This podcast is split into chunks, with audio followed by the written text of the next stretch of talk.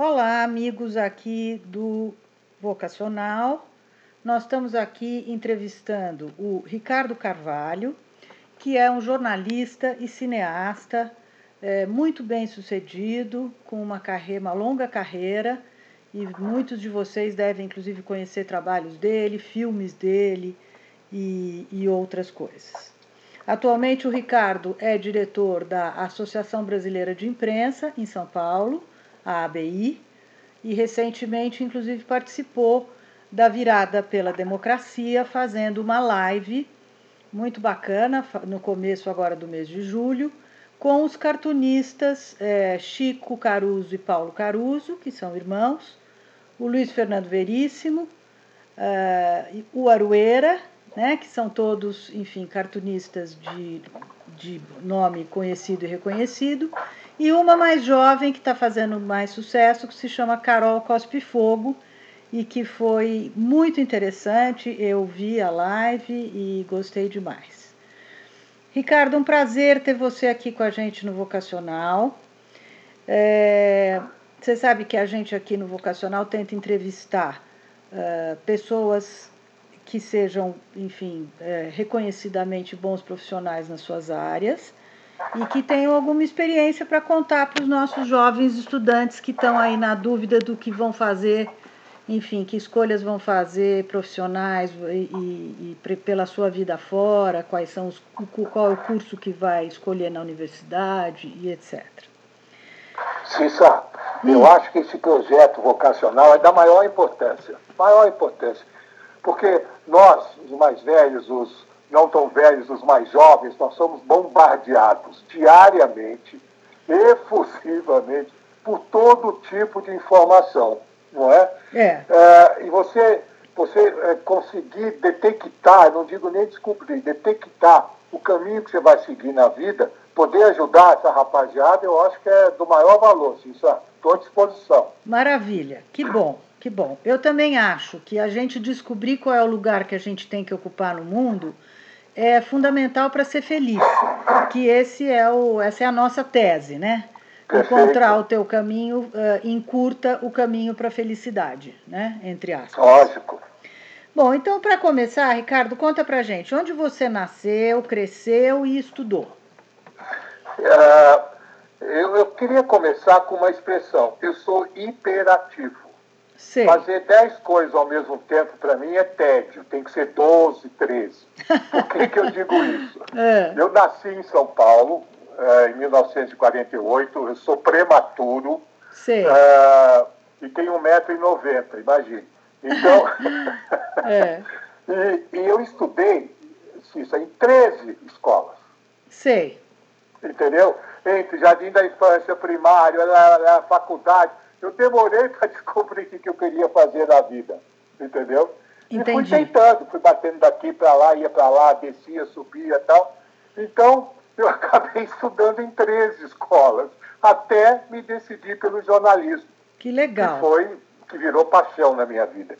E, e como que você conseguiu decidir pelo jornalismo? Ou você não decidiu, você apostou? Não, eu, eu fui ajudado a decidir.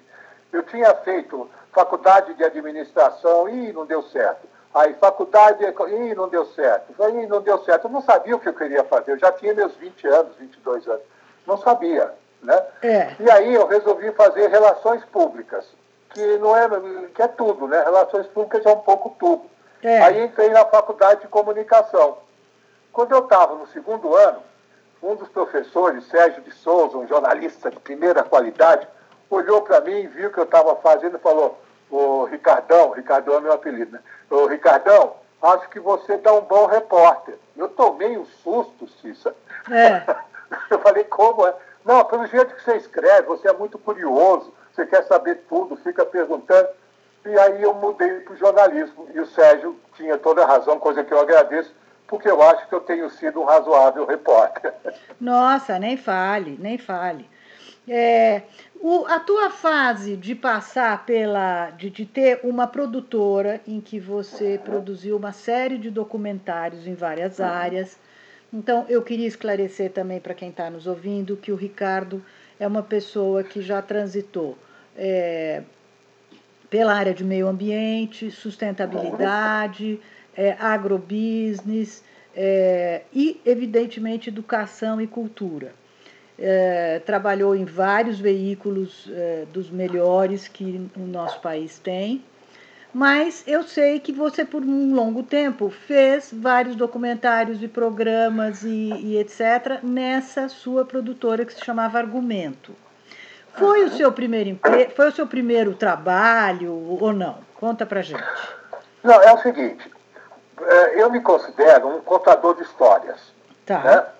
Em suas várias ferramentas.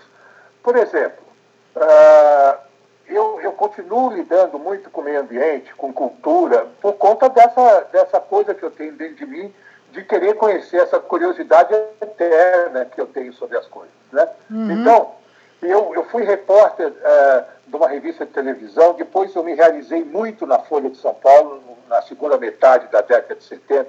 Eu trabalhava na área de direitos humanos, é, contra a tortura, etc. E fiz reportagens muito importantes para aquela época. E sempre com esse espírito do repórter, de contar histórias. Aí fui para a TV Globo, fui editor-chefe, fui repórter, fui lá, lá.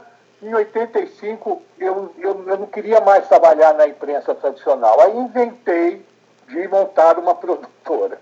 E, em 85, quer dizer, não se falava disso. Aí conhece gente aqui, vira para lá, lá, a produtora foi dando certo. Sim. Porque uma coisa é importante nisso, se você me permite dizer. Eu e as pessoas com quem eu convivo, eu acho que um dos segredos é não ter medo do que vai fazer.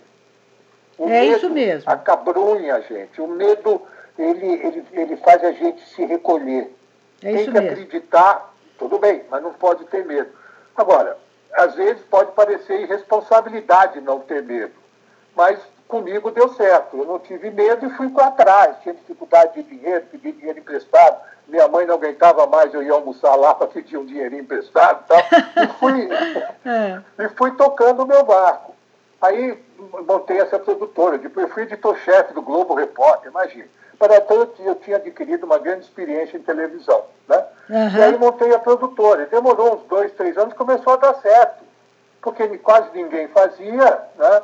E eu, e eu uh, comecei a me dedicar apaixonadamente pela questão ambiental sustentável. Como até hoje. Sim. Só para você ter uma ideia, o, como é que fala quando você. É, o nome que eu tenho na internet é, tem um nomezinho é, meioambiente.com.br, esse endereço é meu, há ah, 21 anos, imagina. Que bacana, que bacana. Sei, o, o chama-se é, uh, domínio. Tem um nomezinho. O ah? domínio, o domínio. É, o domínio, isso. Sei. Isso, isso, uhum. E acabei fazendo dezenas, dezenas e dezenas de trabalhos de meio ambiente, que me dava também um prazer muito grande.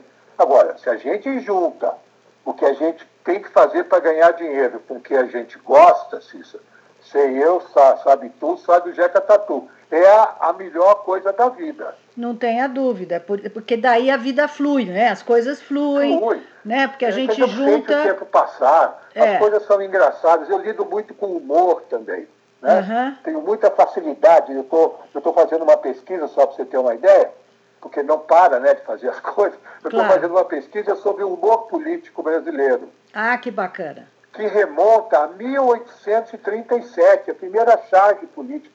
Então, é uma tradição brasileira que precisa ser resgatada. Uhum. E, quanto, e conta pra gente, a primeira charge foi de quem?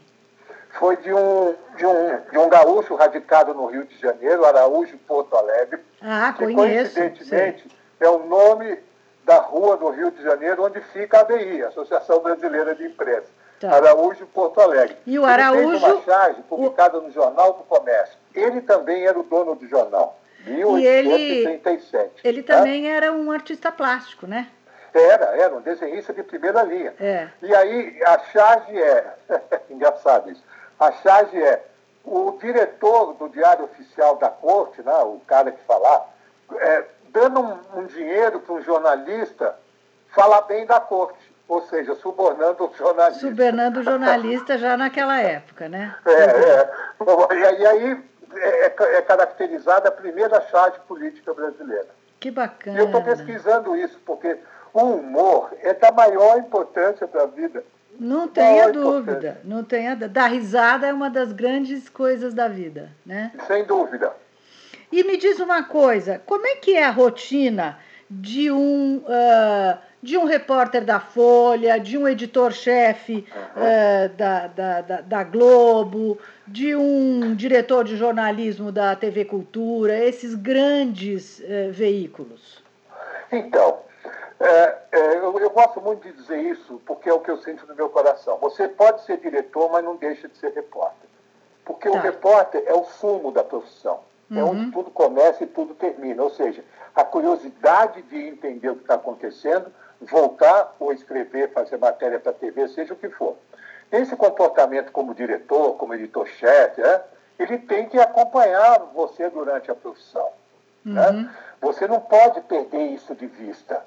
Porque tá. é aí que está a razão de ser da profissão do jornalista. Entender o que está acontecendo, se for o caso, denunciar o que está acontecendo, se for o caso, defender o que está acontecendo. Mas tudo isso se chama uma eterna curiosidade. E em busca da informação. Isso. Uhum. Que bacana. Então, logicamente, essa rotina cotidiana é uma, é uma azáfama. é, é, porque, veja, é, você trabalha muito como jornalista, como repórter, né? Uhum. É, é, lógico que as coisas estão mudando. Agora, então, com essa pandemia, com, essa, com essas coisas das lives, está né? Tá mudando um pouco o jornalismo, né? Tá. Eu estou fazendo uma série na, na, no site da ABI que chama Jornalistas em Quarentena. Jornalistas famosos, né? Jornal, repórteres que estão obrigados a ficar em casa. E aí, está mudando o jornalismo por causa disso?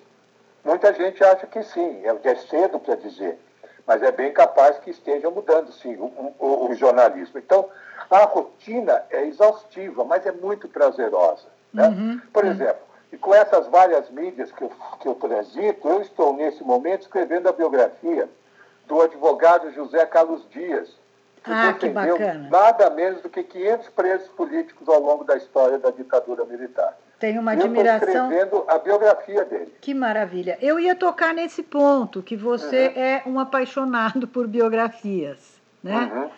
É, então conta um pouco que biografias você já fez, conta para os nossos ouvintes. É, biografia a gente chama no livro e perfis a gente chama na, na, na, na linguagem de áudio, né? Uhum. Mas eu fiz é, o documentário e uma das biografias de Dom Paulo Evaristo Arnes. Eu ia perguntar sobre isso. Que bom que você já falou.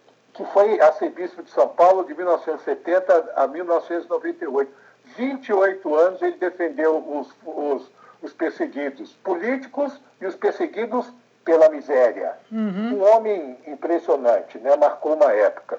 Eu escrevi a biografia dele.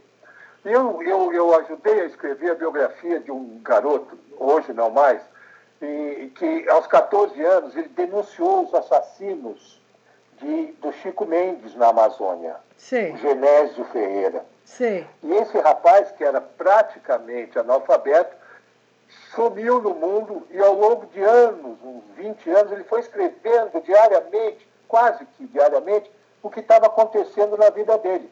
Esse, esse volume de coisas chegou na minha mão e nós lançamos um, um livro chamado Pássaro Sem Rumo, do Genésio. Que bonito, é uma espécie de diário.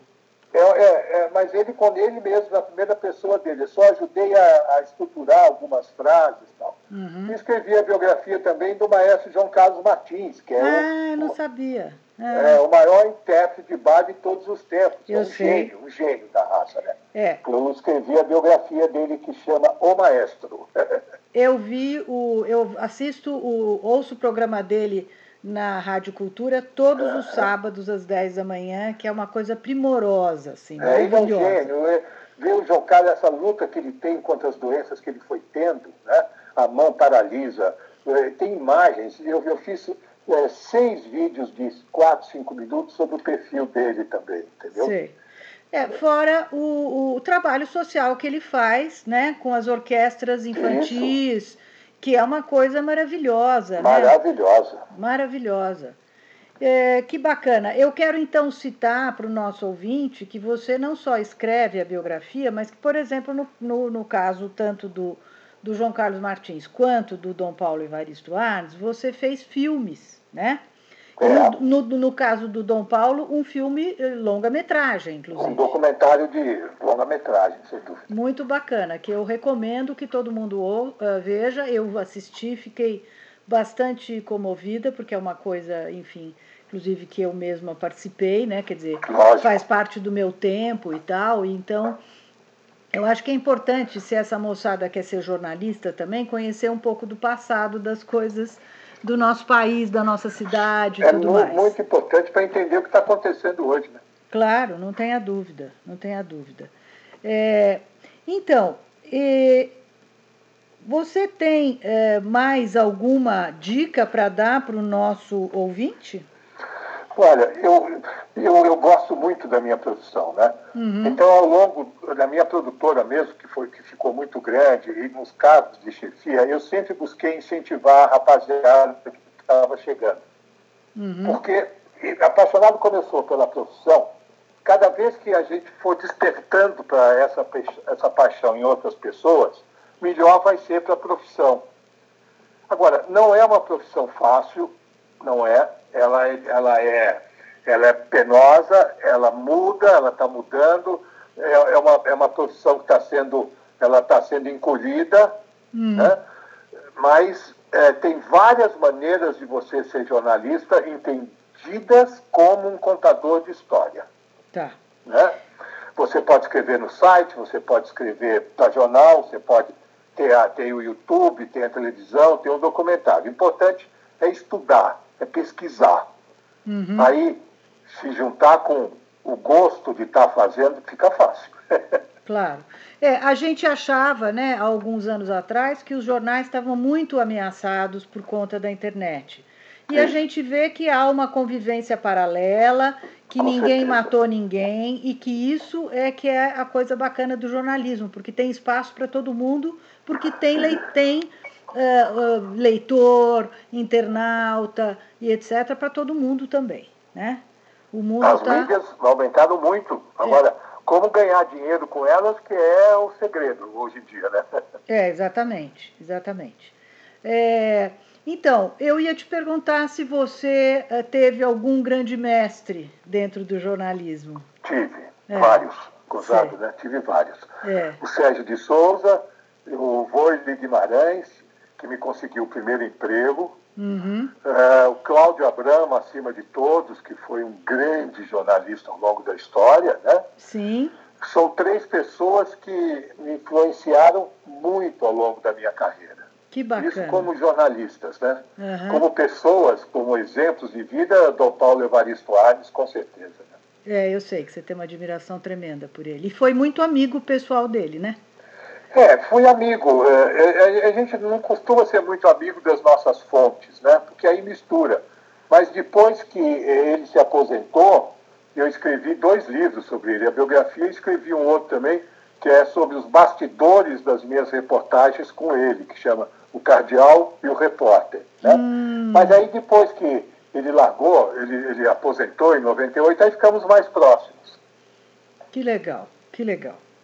Bom, então é, eu só posso agradecer essa aula de jornalismo que você deu para nós, para mim também. Eu sou uma apaixonada do assunto.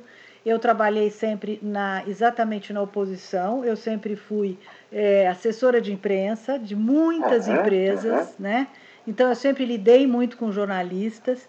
E é engraçado porque eu fui fazer curso de, de como escrever matéria, porque, enfim, a gente tinha que produzir um volume grande de, de notícias curtas, eficientes, objetivas. Então, lembro que eu fiz alguns cursos naquela época no Jornal da Tarde, né? Sim, sim. E eu pensava, né? Nunca pensei que depois, né, já madura, eu fosse usar tanto essa, esse treinamento que eu tive, né?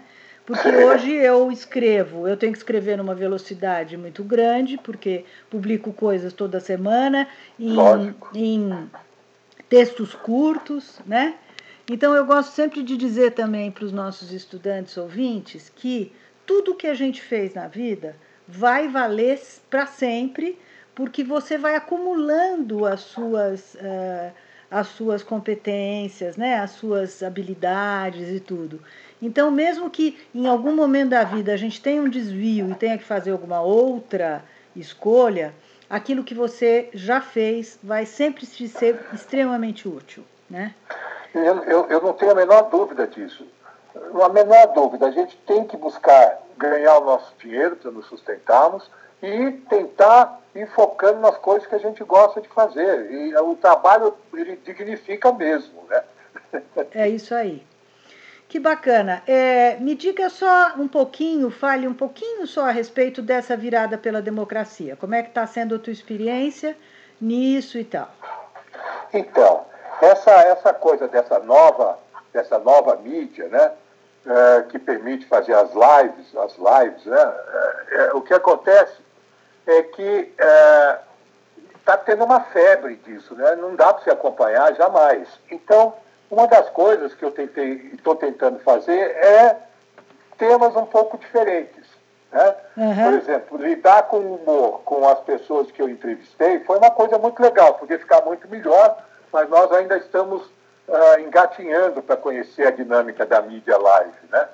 Podia ter sido muito melhor, não, não, não pode ter tanta gente, tem que ser dois, no máximo três tem que você tem que ver gente que fala bem, porque senão fica chato. Exatamente, é. Então é uma nova mídia, é uma nova gramática que a gente está aprendendo, né? É isso aí. E, e, e, se eu puder, farei sempre a respeito de humor. Eu não quero que o humor, porque o Brasil anda muito mal-humorado por conta é das verdade. questões políticas, muito sisudo, né? própria pandemia e tal mas eu acho que o humor faz parte da nossa cultura e a gente não pode perder isso de vista. É, e estamos muito sem esperança, muito sisudos, é, muito é, caretas, é. muito fechados, e sem dúvida o humor é fundamental para a gente conseguir tocar em, em frente, né? É verdade. Ricardo, foi uma delícia a nossa conversa, eu te agradeço muito. E nós vamos aqui para os ouvintes saberem, nós vamos publicar esse podcast. Depois nós vamos dar aqui a lista dos livros do Ricardo, alguns vídeos para vocês verem. É, enfim, serviço completo aqui a respeito desse nosso convidado. Cissa, disponha sempre de mim. Esse trabalho que vocês estão fazendo, eu tenho a maior admiração. E tomara que muito, muitos, uh, muitas pessoas, a rapaziada que está nos escutando, possa escolher, sim, a profissão de jornalista e que sejam muito felizes nessa maneira de levar a vida. Muito obrigado pela chance de conversar com esse povão bacana. Imagina, eu que te agradeço. Um abração. Outro, Cícero. Tchau. Tchau.